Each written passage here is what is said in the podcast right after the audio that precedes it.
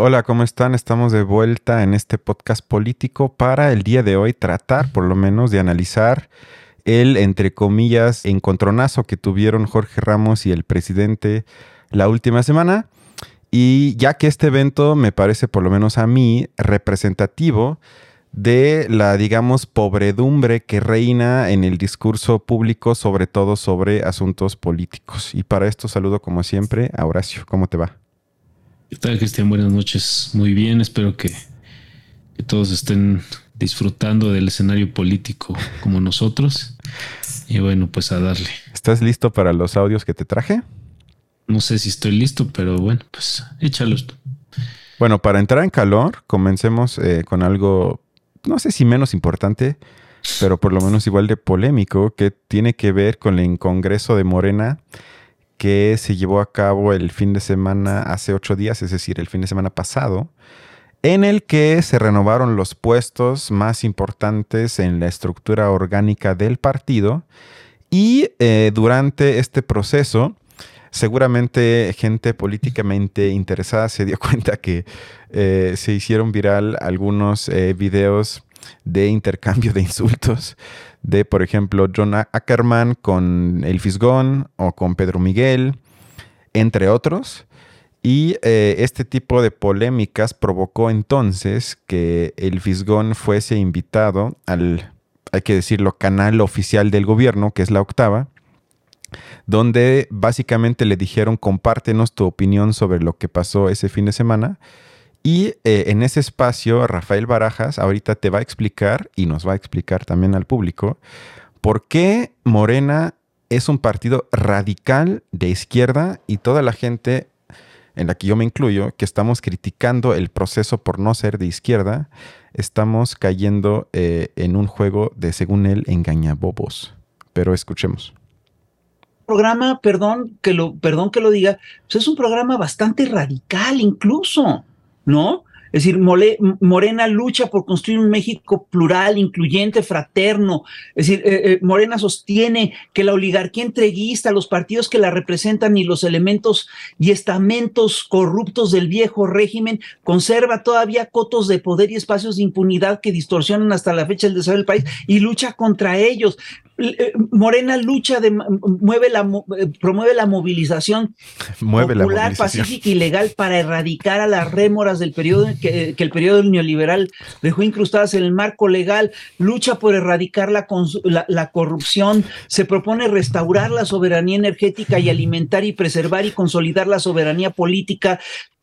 Perdón, tú revisas todo el programa de lucha de Morena, el que se acaba de aprobar, y ves claramente que se trata de un programa de izquierda, incluso bastante más radical que el que teníamos antes. Claro. Entonces, a mí me sorprende ¿no? Que, que, que de repente saquen este debate y dicen, no, es que Morena ya no es un partido de izquierda. Eh, me, parece de veras, este, me, me, parece que de veras e, es, es, es una estrategia de engañabobos. Bueno. Eh, tuvo varios lapsus eh, freudianos porque dijo también, al final dijo, Morena lucha por erradicar la consulta. y dijo que promueven... Pues eh, mueven la movilidad. Y bueno, más allá de ese tipo de lapsus, yo creo que es muy interesante cómo el partido del gobierno se queda, desde mi punto de vista, en meras propuestas que son una lista de buenos deseos. Y no escuché, y tampoco en el programa que leí, no veo absolutamente ninguna, ni una sola propuesta más o menos concreta. Y esto lo, que provoca, creo que es justamente lo que se pudo presenciar en el Congreso de Morena, es que no hay ningún parámetro para de alguna manera evaluar los años o el progreso del partido de Morena. Porque si uno dice, bueno, estamos luchando por esto, pero realmente no es, no hay un, eh, una propuesta concreta en la que está envuelto por lo que yo digo que estoy luchando, entonces, ¿cómo alguien me va a criticar algo que no se puede, digamos que no es tangible, sino que simplemente es algo que yo quiero? Y si yo digo que yo quiero esto, entonces estoy luchando y aunque no haya llegado a nada, tú no tienes por qué criticarme porque mi voluntad sigue siendo la misma. Entonces, me parece que eh, precisamente la falta de propuestas concretas o de metas concretas lleva a este tipo de discusiones que no tienen desde mi punto de vista sentido alguno. ¿O cómo ves? Pues sí, como solo una declaración de buenas intenciones. Exacto. Este. Y bueno, otro que quizá no haya sido lapsus, pero pues también ya es algo que se cuela en el discurso, por lo menos ahorita del Fisgón, pues es que ya no, no es tan constante que digan nuestro movimiento, ¿no? Sino que digan nuestro partido, ¿no? Y pues sí, es, es también muy, muy representativo de la situación que Morena pues está teniendo una vida partidista ya tal cual, ¿no? Cuando eh, pues sus mismas siglas eh, incluyen la palabra movimiento, pues en sus orígenes pues eso parecía, ¿no? Como una... Mm, eh, pues una estrategia quizá pues del López Obrador, su fundador y, mayor figura, sí de, de pues de prácticamente ir, ir a cada rincón del país y, hacer llegar su voz, ¿no? Y con eso incentivar o motivar a la gente a que, a que bueno, pues, eh, pues adquiriera ciertas ideas muy simples de su discurso, de, su, de sus ideales, y pues los, los empezara a repetir hasta que hasta que eso se convirtiera, pues sí, una mágicamente en realidad. de mantra y tanto que pues ya, ya decimos el periodo neoliberal, ya, decimos, ya, decimos el conservadurismo, ya decimos los, este, eh, los enemigos del poder, bueno, no, no del poder, del movimiento. Es decir, ya todas estas ideas, ¿no? Que ya están en el vocabulario de, pues, eh, sí, personas que, que, pues en algún momento, eh, pues le vimos valor a, pues a que una figura como él, como López Obrador, pues eh, se mantuviera como contestatario de, los gobiernos que estaban en ese, en ese momento, ¿no? En esos momentos, porque bueno, fueron dos sexenios. Pero pues ahorita Morena pues parece estar lejos de eso, ¿no? Sí parece más bien un partido eh, que eh, pues digo, creo que de hecho el, conflicto que hay ahorita es porque eh, pues esta, esta, serie de funcionarios, este Mario Delgado, Berta Luján, estas, pues los, los que tienen los cargos más altos en Morena, pues al parecer ya debieron haber salido hace, no sé si este año o un año antes, y también resulta que que pues eh, siempre se andan atrasando en sus en las elecciones de sus representantes, en la eh, es decir, me parece que ya, ya van un par de veces que los estatutos del propio partido, pues este, este grupo de, personas se lo, se lo pasan por el arco del triunfo, ¿no? Eh, y bueno, lo que hay ahorita es una reelección que pues otra serie de personas está, entre ellos John Ackerman, eh, me parece que tu, tu, compadre Gibran Ramírez, pues andan, andan pues andan, andan descalificándolo.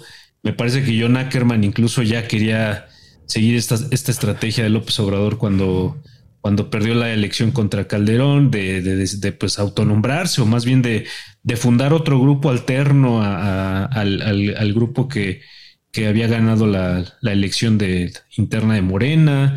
Es decir, pues, pues es, es, un poco como lo que se hablaba del PRI, eh, digo, del PRD hace, hace, hace eh, cuando pues López Obrador se, se, separa y pues el PRD queda dividido en tribus, ¿no? Así se hablaba de tribus perredistas que pues de esas ya también parece que están este pues como indigentes en la calle viendo qué, qué sacan, ¿no?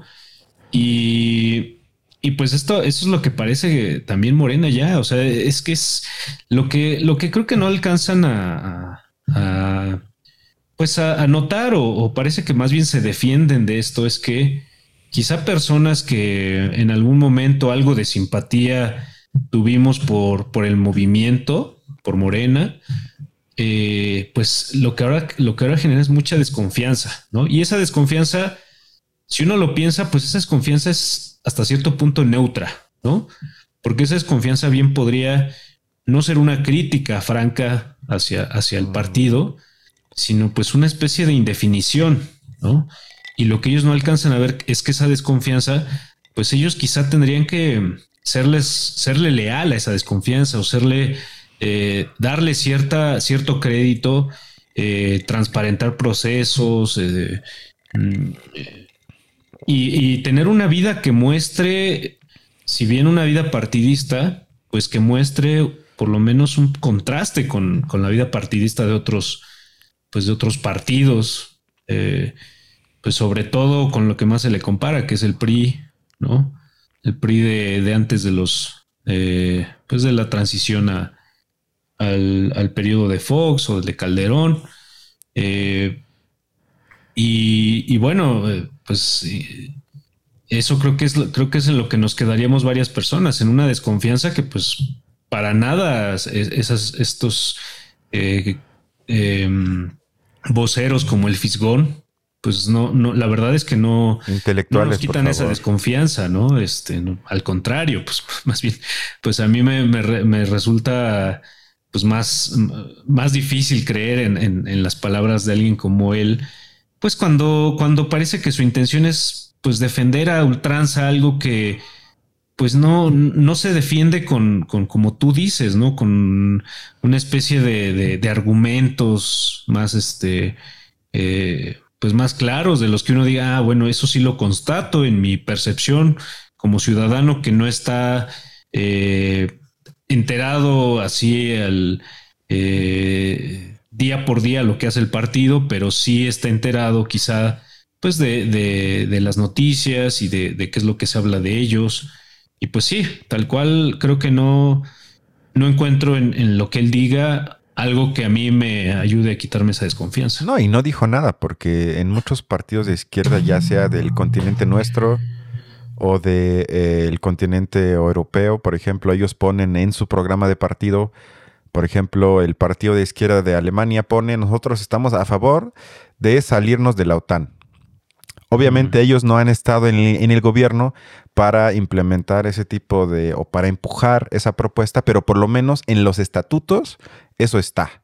Estamos a favor, para dar otro ejemplo, de un impuesto del 80% a las grandes herencias. Y hasta te ponen el número, a partir de 10 millones de dólares, por ejemplo, etcétera.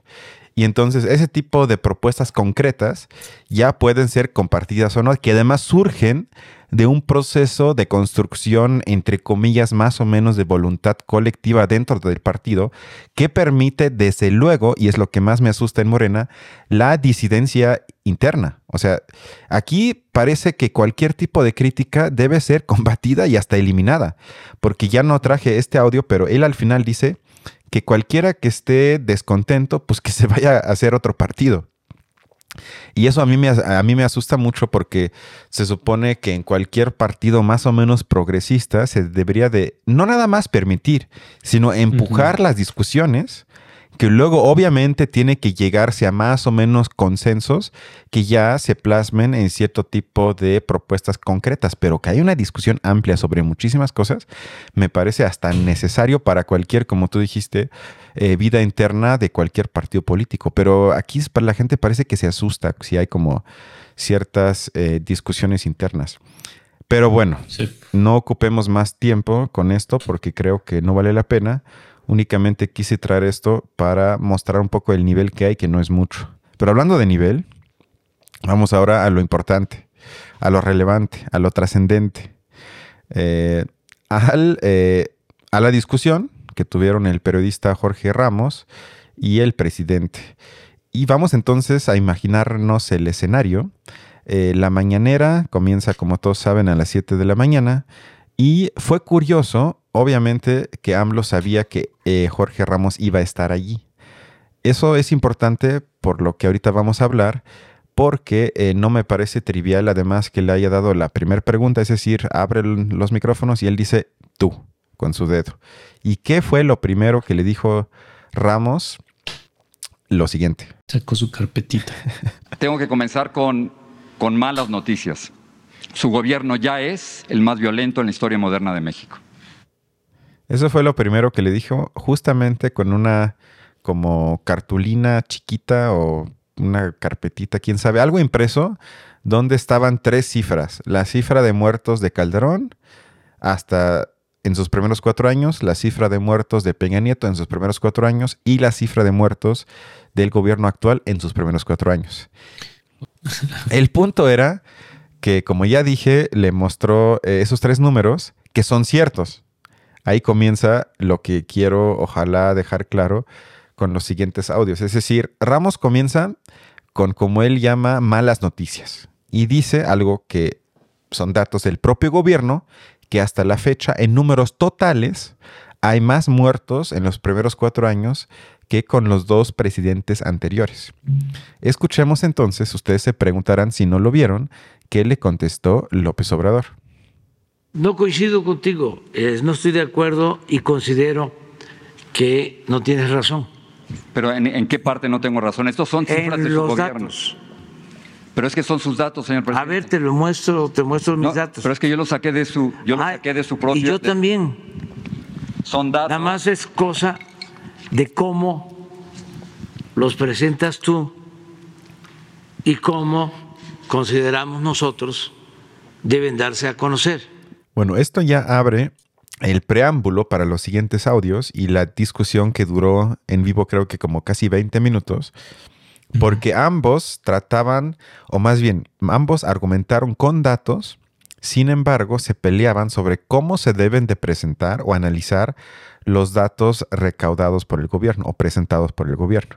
Y eso conecta con algo que hablamos ya en los últimos episodios, porque demuestra ya en vivo, con un hecho concreto, que los datos no mienten, pero que uno puede mentir con datos. O por lo menos engañar o aparentar cosas con datos sin que uno mienta que no necesariamente reflejan, entre comillas, la realidad.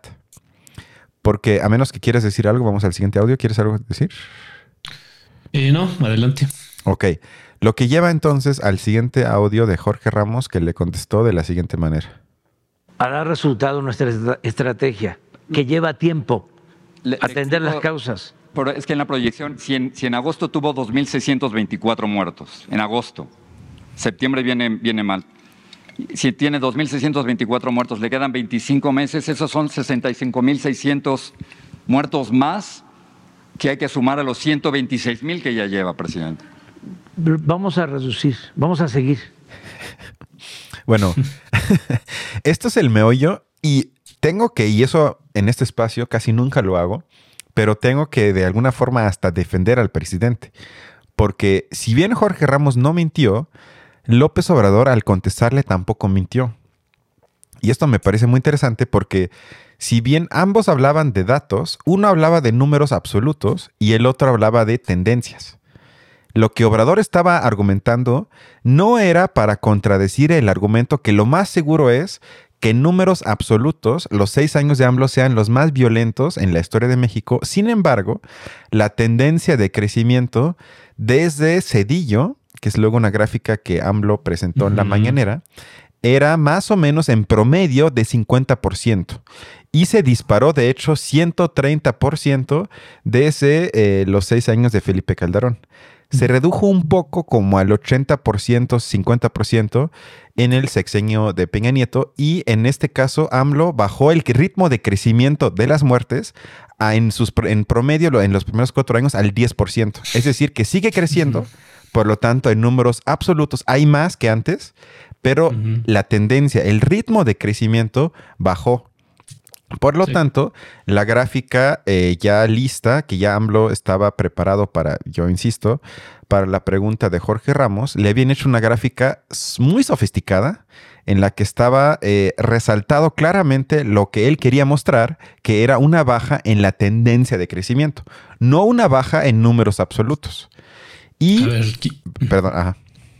Bueno, yo lo pondría, eh, lo que sucede es que Jorge Ramos estaría implicando que el, indicador eh, certero de que ha mejorado la situación es que hubiera una disminución. Y lo que López en los números absolutos, exacto. Y lo que López Obrador está manejando es que hay una desaceleración. Y eso me parece que sería el indicador que López Obrador estaría señalando como un indicio de mejora. Sí, exacto. Y, eso contrastado con la, con la disminución, pues sí, efectivamente son dos, pues tal cual son, dos, o, son dos interpretaciones para las mismas cifras, o, más bien de plano son dos estadísticas diferentes, ¿no? Más bien serían dos estadísticas muy diferentes, exactamente, porque miden algo completamente diferente, no tiene nada que ver.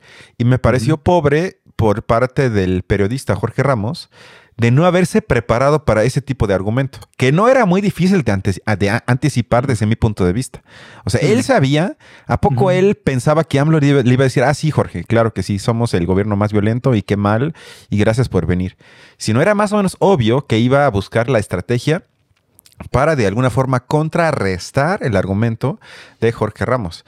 Y Jorge Ramos se vio claramente que no revisó otros números que esos que presentó al inicio ya no le importó nada más y por lo tanto era más o menos un diálogo, un debate entre sordos porque no se escuchaban el uno al otro e insistían sobre su propia lógica. Como tú dices, AMLO en la suya y Jorge Ramos en la suya. Y lo curioso es que ninguno de los dos mintió.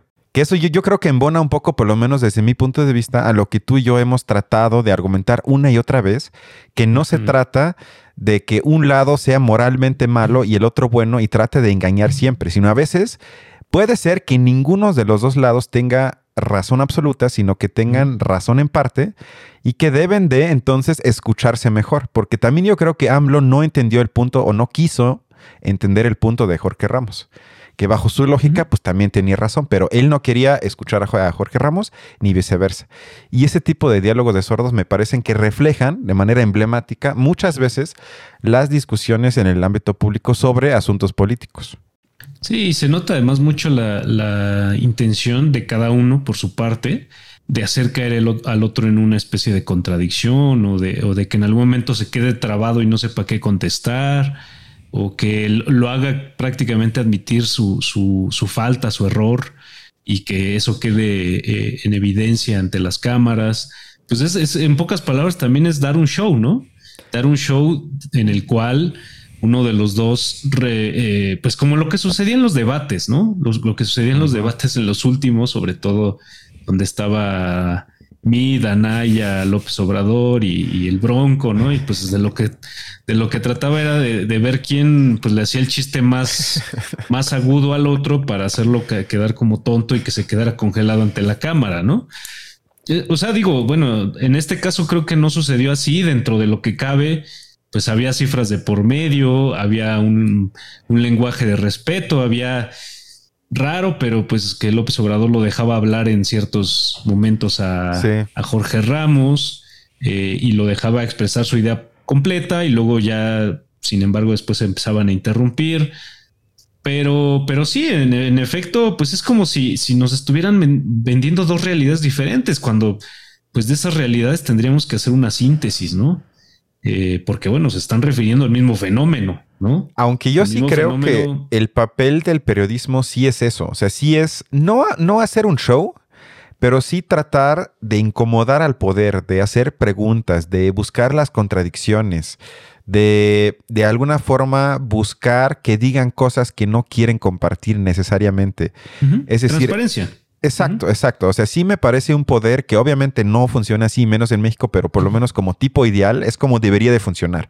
Una especie de cuarto o quinto poder que vigila a través de un ejercicio crítico, que también lo hemos dicho aquí, en México existe de manera muy escasa, y de esa manera informar a la sociedad sobre asuntos que el poder no quiere que estemos informados o que no sepamos quizás en completud. De hecho, eh, el, padre, el padre del periodismo dijo que periodismo es decir algo que el poder no quiere que digas. Todo lo demás, según él, serían relaciones públicas.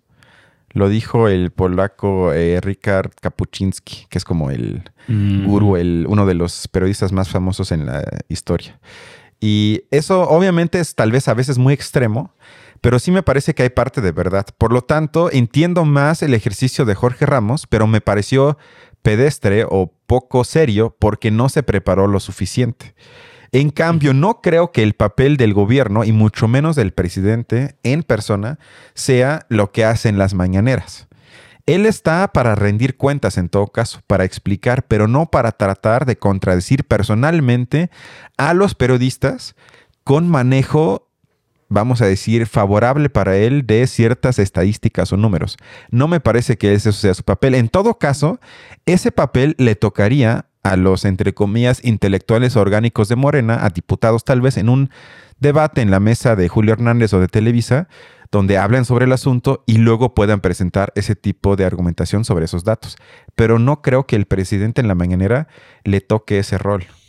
Sí, porque es contestar con la misma lógica cuando realmente. Como si él fuera un periodista, exactamente. El poder político. Pero él es el presidente, exactamente. Sí. que estar dando, estar dando cuenta de los resultados de ciertas acciones, bueno, pues es que también el problema es que, pues en este caso, el formato quizás sea lo que moleste, ¿no? Porque, pues digo, estaba dando cuenta de acciones, pero ya también con una intención de, de, de, de, resaltar eh, una mejora a través de cierta interpretación de datos, que bueno, pues... Es que eso es el punto, o sea, el gobierno, el gobierno tiene que presentar datos y luego le toca a otros interpretar esos datos.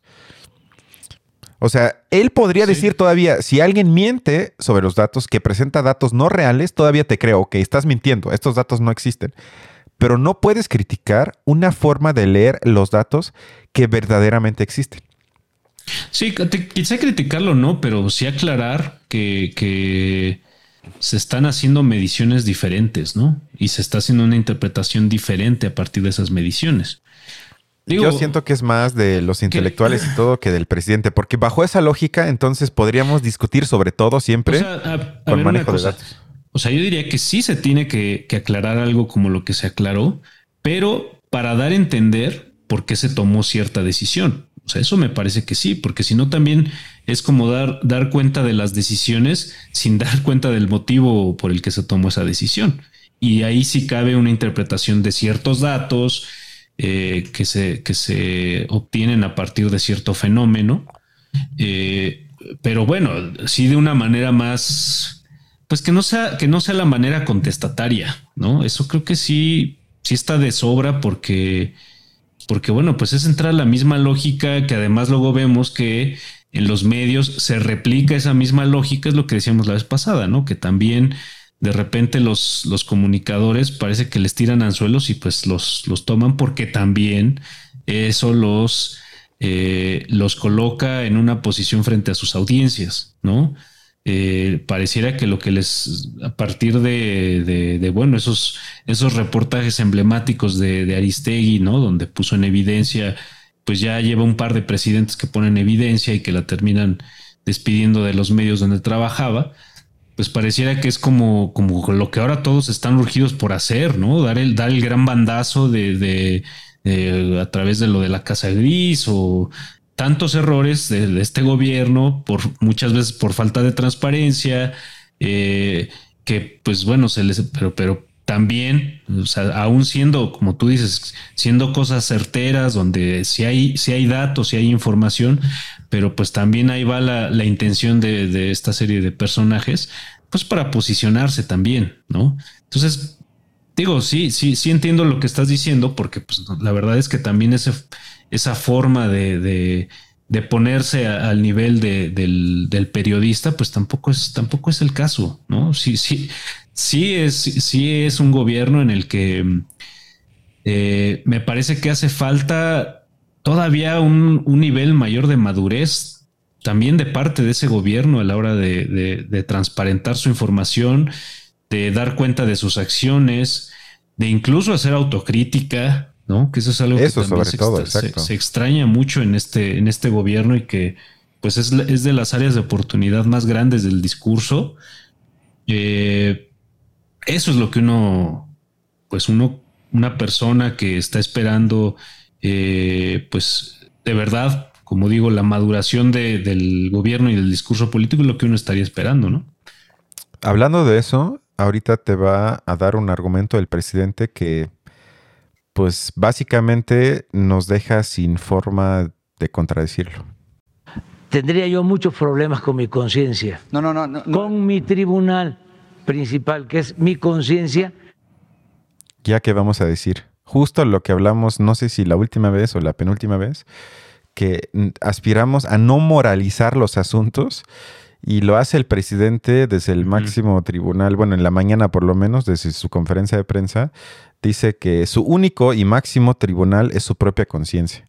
No, bueno, bajo esa lógica entonces ya no lo podemos criticar porque pues todos tenemos, y creo que tú y yo compartimos ese punto, que la moral es subjetiva, que en todo caso habría una quizás especie de ética pública, pero no una moral pública.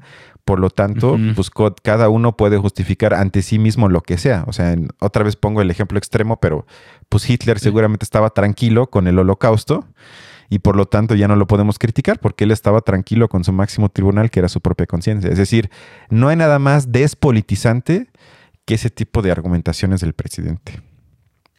pues además pensando que la conciencia es una cosa privada, ¿no?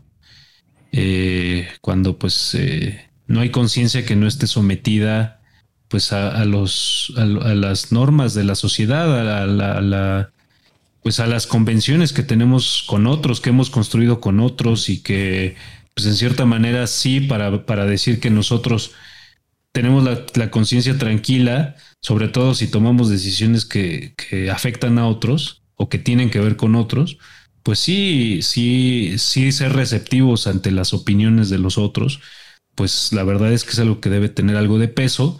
Eh, no estoy diciendo que el presidente de buenas a primeras tendría que estar eh, pues eh, siendo afectado por todas las críticas que le, que le llegan y pues no, no, no, no darles un lugar como también pues eh, desde ciertos medios, pues cómo se, ejerce cierta oposición política. Bueno, eso me parece innegable, pero pues la autocrítica sí, o sea, la verdad es que sí es, sí es un punto débil de este gobierno, yo, yo pensaría, ¿no? Sí, eh, estamos de acuerdo, sí. No, y además otra vez convierte entonces al ambiente público político en una lucha entre buenos y malos, porque otra vez lo que esa lógica implica es que yo soy buena persona ¿Y cómo vas a criticar a una buena persona que tiene buena voluntad? En cambio, cualquiera que me critique o trate de criticar ciertas decisiones, pues obviamente es una mala persona. ¿Y cómo voy a apoyar o permitir simpatizar con malas personas? Y bueno, otra vez estamos en el mundo del Señor de los Anillos, donde él es... Em, ¿Quién sería él? Eh? ¿Quién sería él en personajes? Él sería... Eh, López Obrador. Sí. Pues yo creo que sería como uno de estos reyes que que luego caen. ¿Mandé? que luego caen con el poder del anillo y se convierten en. Ah, no. No, porque bueno, sí tienen cierta redención. Más bien son reyes, por ejemplo. Este, este rey que era el rey de los caballos, ¿cómo se llamaba? Que pues tenía un, consejero todo mañoso que lo hacía caer en, en, en, un autoritarismo y que no permitía la evolución de su reino.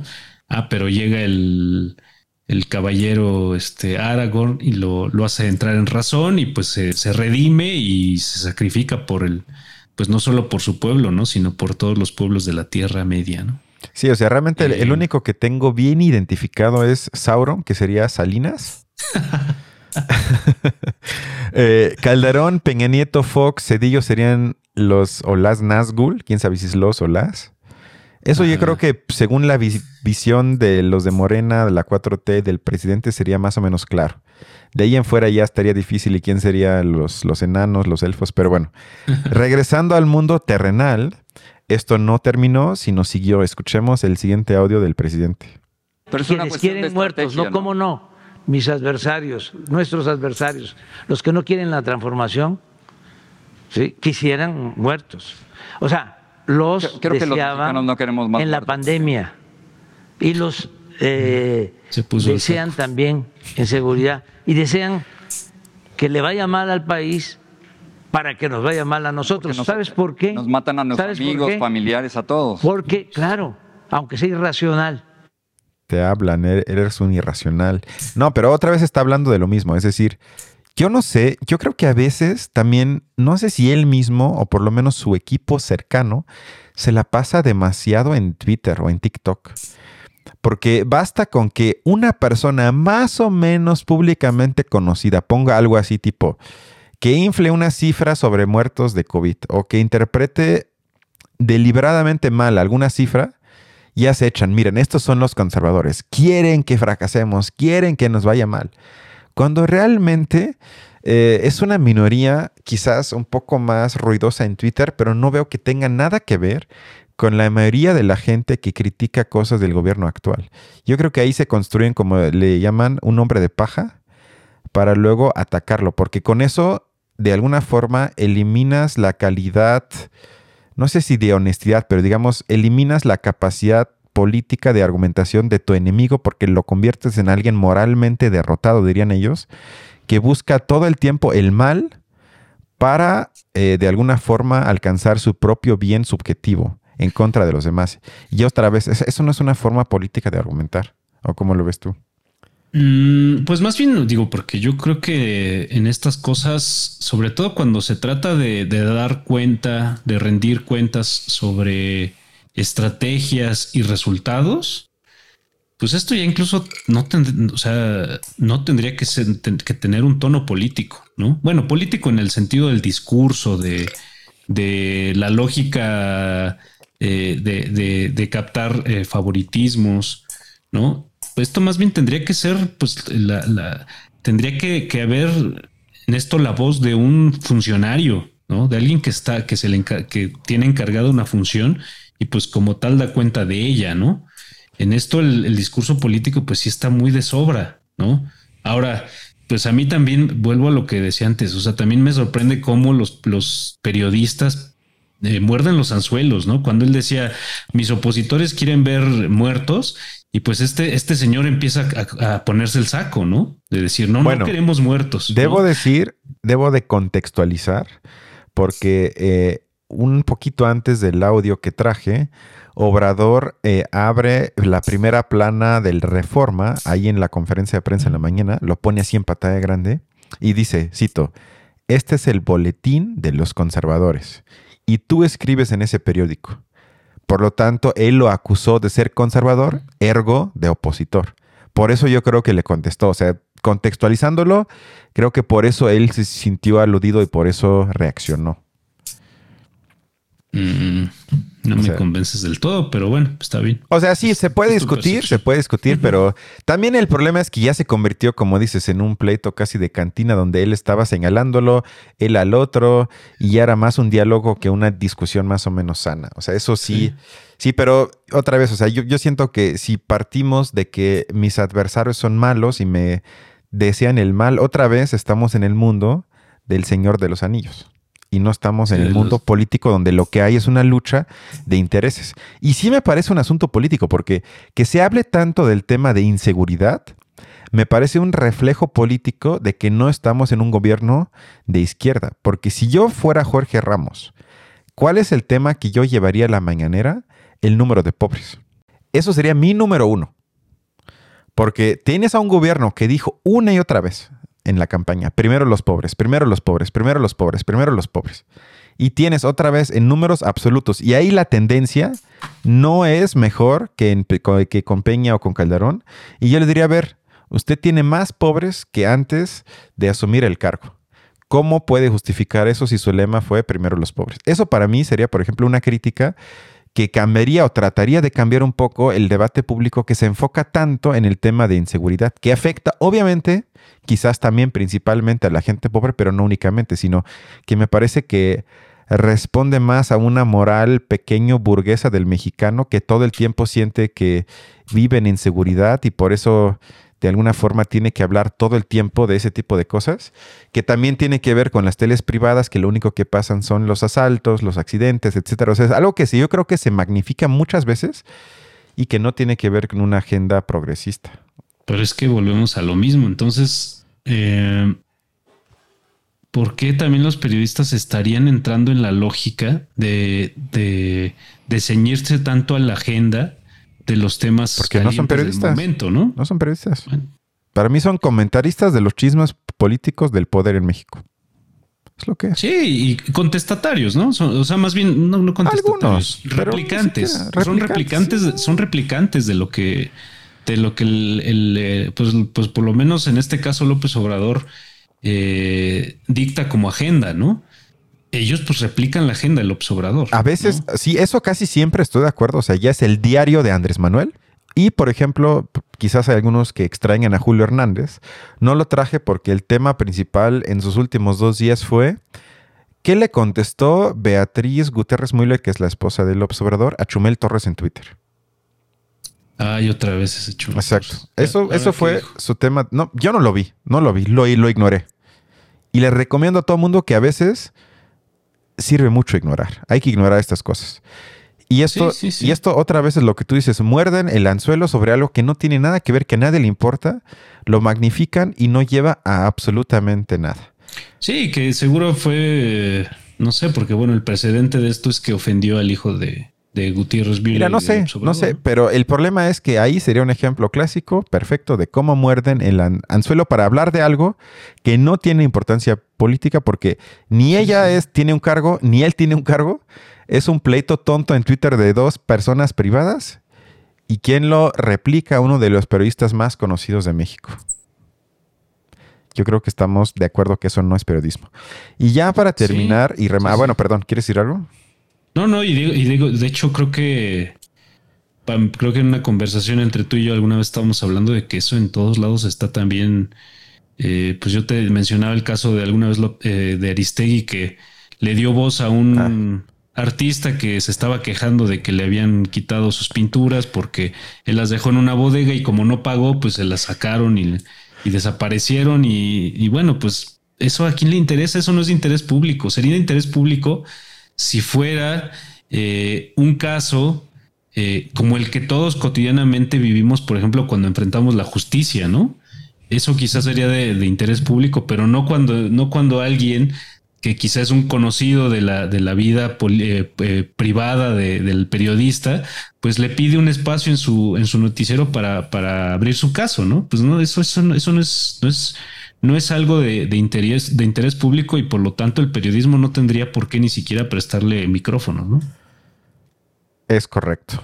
Pero AMLO obviamente nos presenta otro argumento para construir su, digamos, yo le llamaría dualidad populista de todos los tiempos, que tiene que ver con lo que ya escuchamos, es decir, él moralmente es bueno, se siente tranquilo consigo mismo, por lo tanto no puede estar equivocado. Y el segundo, obviamente, es, no puede ser de otra manera, es, no puedo estar equivocado porque soy popular. Pero esa popularidad no se traduce en resultados, señor presidente. ah, no, es que estos señores este, que nos apoyan a nosotros, mujeres y hombres, Tuvo que se dejan manipular no, no, no, no, por estoy los medios de información, porque nosotros sí eh, le pagamos. No, no, no estoy diciendo eso, no. Eh, publicidad a los medios. Los tenemos en contra a todos.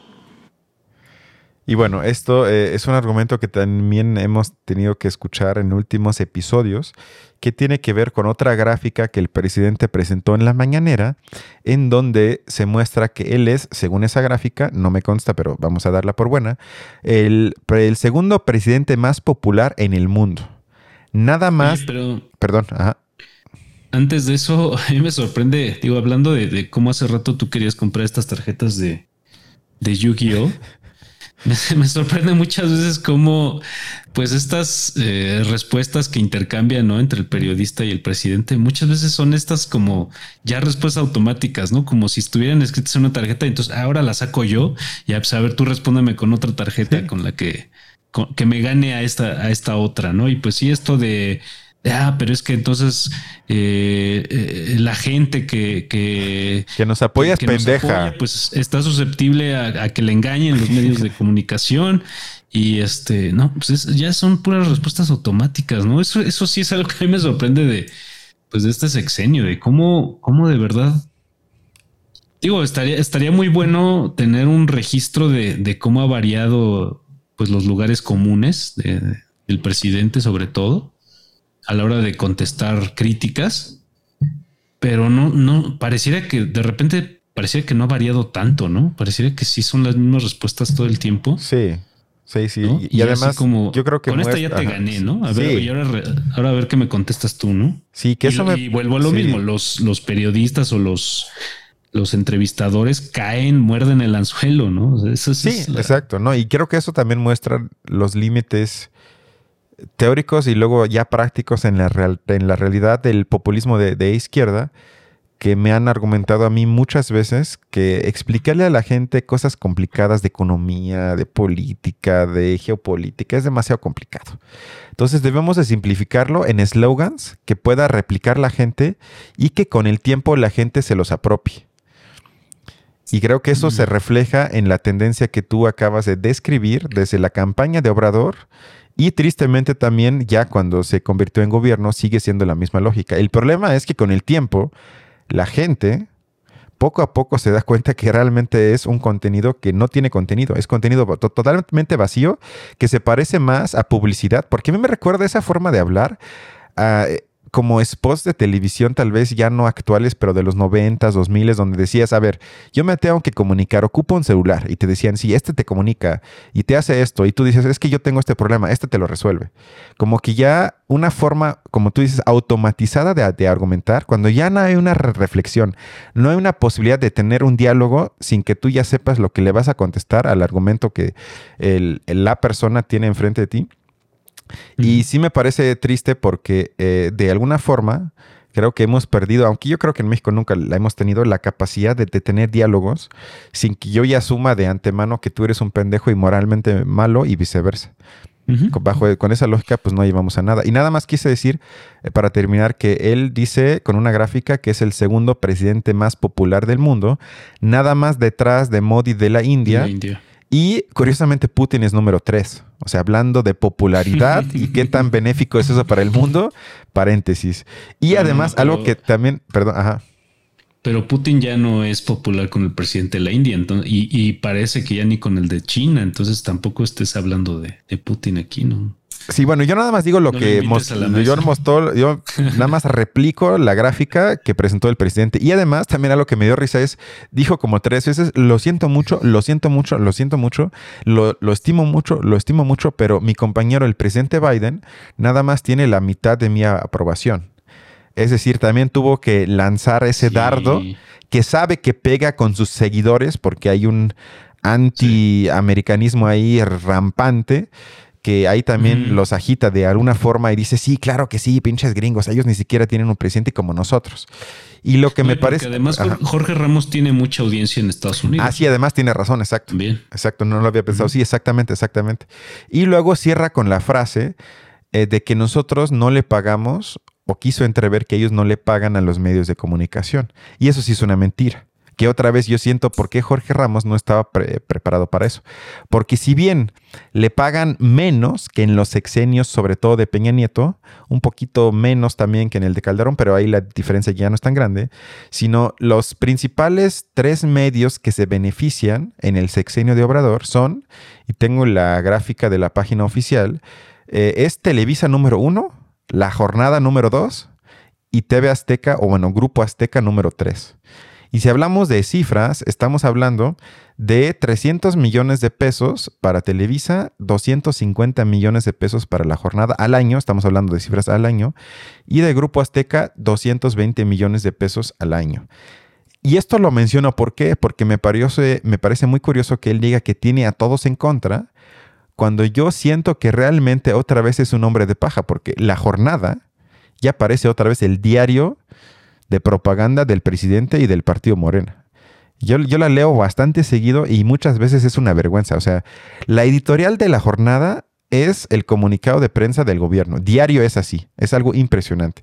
Y en Televisa, que aquí hemos analizado algunos programas de Televisa, tampoco encuentro en los noticieros, que son los que más se consumen, necesariamente siempre muchas críticas. Y mucho menos en TV Azteca, porque sabemos que hay una relación casi de amistad entre el dueño de TV Azteca, Salinas Pliego, y el presidente, que él, él ha dicho varias veces similar que con Slim, que lo estima mucho. Entonces, ahí también yo no entiendo por qué Jorge Ramos no ahí luego, luego le contestó, usted está mintiendo y se benefician estos medios y estos no están en contra, sino que se quedó callado como si fuese una persona cualquiera, en un, un periodista que va, digamos, mejor preparado. Pues que quizás esas son las cosas que están tras bambalinas de todo mundo, ¿no? O sea, eh, ese es el, el fondo, el trasfondo de todos. De todos los que le entran a esta discusión, ¿no? Quiénes están involucrados, o sea, ahí, ya entraríamos en una lógica de intereses cruzados que pues seguramente para, para desatar esa madeja, pues todos salen raspados en algún punto. Entonces, por eso. Pero Jorge Ramos trabaja en Estados Unidos. Él no tendría que. Pero Univision, pues es de las cadenas hermanas de Televisa. O sea, tampoco bueno, eso puede ser. Sí, eso puede, ser, este, sí puede ser. Pero pues eso sería otra vez triste, ¿estás de acuerdo? Son, de esas cosas que están ahí más, más cruzadas que nada, y pues esas son las, las, las cosas que nadie toca. ¿No? Sí, eso sí, eh, puede, puede que eso sea un punto, pero sí me pareció también otra vez una forma tan simplista del presidente de, desechar, de hacerse la víctima de que todos están en contra de él, cuando realmente eso tampoco es cierto. Pues eh, bueno, no, no sé, yo creo que es, sí me, parece más, mm, pues digamos, sí me parece interesante tu punto de vista porque eh, no es fácil constatarlo, ¿no? Pero me parece que sí explicaría varias cosas, ¿no? Sí explicaría eh, sobre todo que pues si no se note una fuerza en algún medio que de verdad sea, eh, pues que, responda, digamos, con un poco más de fuerza, ¿no? No, no, hay, no hay un medio constante que esté siendo la fuerza contra, contra López Obrador. Digo, se, Yo nada más ubico uno, que es el este periódico Reforma. Es el único que abiertamente, pero no ubico otro más. No, bueno, estaría esto de Latinus, ¿no? Este, esta plataforma ah, bueno, impulsada por Madrazo y. Sí, pero es una plataforma de internet nada más, ¿no? O también tiene periódico. Sí, no, pero pues si recuerdas incluso cómo este, pues el presupuesto que manejaban, las producciones que manejaban para poner a Broso y a Loret de Mola ahí en el, en el estrado de la mañanera virtualmente, ¿no? O sea, también tampoco es que le inviertan poquito dinero, ¿no? Pero bueno, incluso en esos casos tampoco se nota que sea una, pues bueno, por lo menos no tienen, digo, quizá a lo mejor también es que no prestamos atención, a, no volteamos a ver ese tipo de medios. Y, no vemos qué magnitud tengan, pero pues tampoco es que tengan mucho escenario, ¿no? A nadie les está prestando mucha atención. Y pues desde ese punto de vista, lo que tú dices de que, sin embargo, para López Obrador es importante tener este, este como enemigo, aunque no esté presente todo el tiempo y tenerlo, sin embargo, ahí como... engrandecerlo de... Un enemigo temible, odiado, este... Con malas intenciones, que es, que es prácticamente Sauron. Ellos son Sauron. Como este diablito, digamos, que está ahí jodiendo. Que nunca se va que nunca se va y que pues nada más tocas una piedra y, pues de repente, ay, te, te aparece, ¿no? Este, un ojo ahí maligno que te ve. Exactamente. Pues bueno, esto fue el recuento. Más o menos espero que hayamos aportado algo a esta discusión y prometemos que ya la otra semana otra vez vamos a, a comentar sobre los comentarios. Bueno, y lo hicimos con Jorge Ramos. Con Jorge Ramos, exactamente, pero digamos que eh, más sobre los programas que vemos casi siempre, algunos de Televisa, otros de Internet, y va a ser un poco más como las otras veces, pero sí nos pareció, bueno, a mí me pareció importante porque creo que sí, sí fue un evento más o menos emblemático de cosas que tendrían que cambiar para que la discusión política se eleve un poco de nivel. Creo que eso más o menos lo pudimos dejar claro. Sí, yo me quedaría con esta impresión que tú eh, compartiste al principio, de cómo pues así en estricto sentido ninguno de los dos estaba mintiendo. Bueno, no sabemos, ¿no? Y también habría la de necesidad de, de, comprobarlo, pero bueno, por lo pronto ninguno eh, estaba sacando datos que de verdad fueran opuestos. Inventados, sí, o sea, así de plano, de quién sabe dónde exacto. Pareciera que la fuente de información incluso era la misma, pero pues el hecho de, no darse cuenta que, se, están manejando dos interpretaciones y uno le está defendiendo contra la del otro cuando realmente no hay esa contradicción, no existe desde las interpretaciones mismas, ¿no? Y eso pues eso es lo que la discusión la, termina perdiendo en pura... Pues pura terquedad, pura necedad, ¿no? No, y no vi programa político de discusión que más o menos lo abordara como nosotros ahorita, sino yo lo único que vi es que algunos decían, ah, claro, Jorge Ramos, el gringo, viene aquí a chingar a nuestro presidente. Y, lo, y, y los otros que argumentaban, ah, sí, claro, AMLO es demasiado pendejo para entender datos.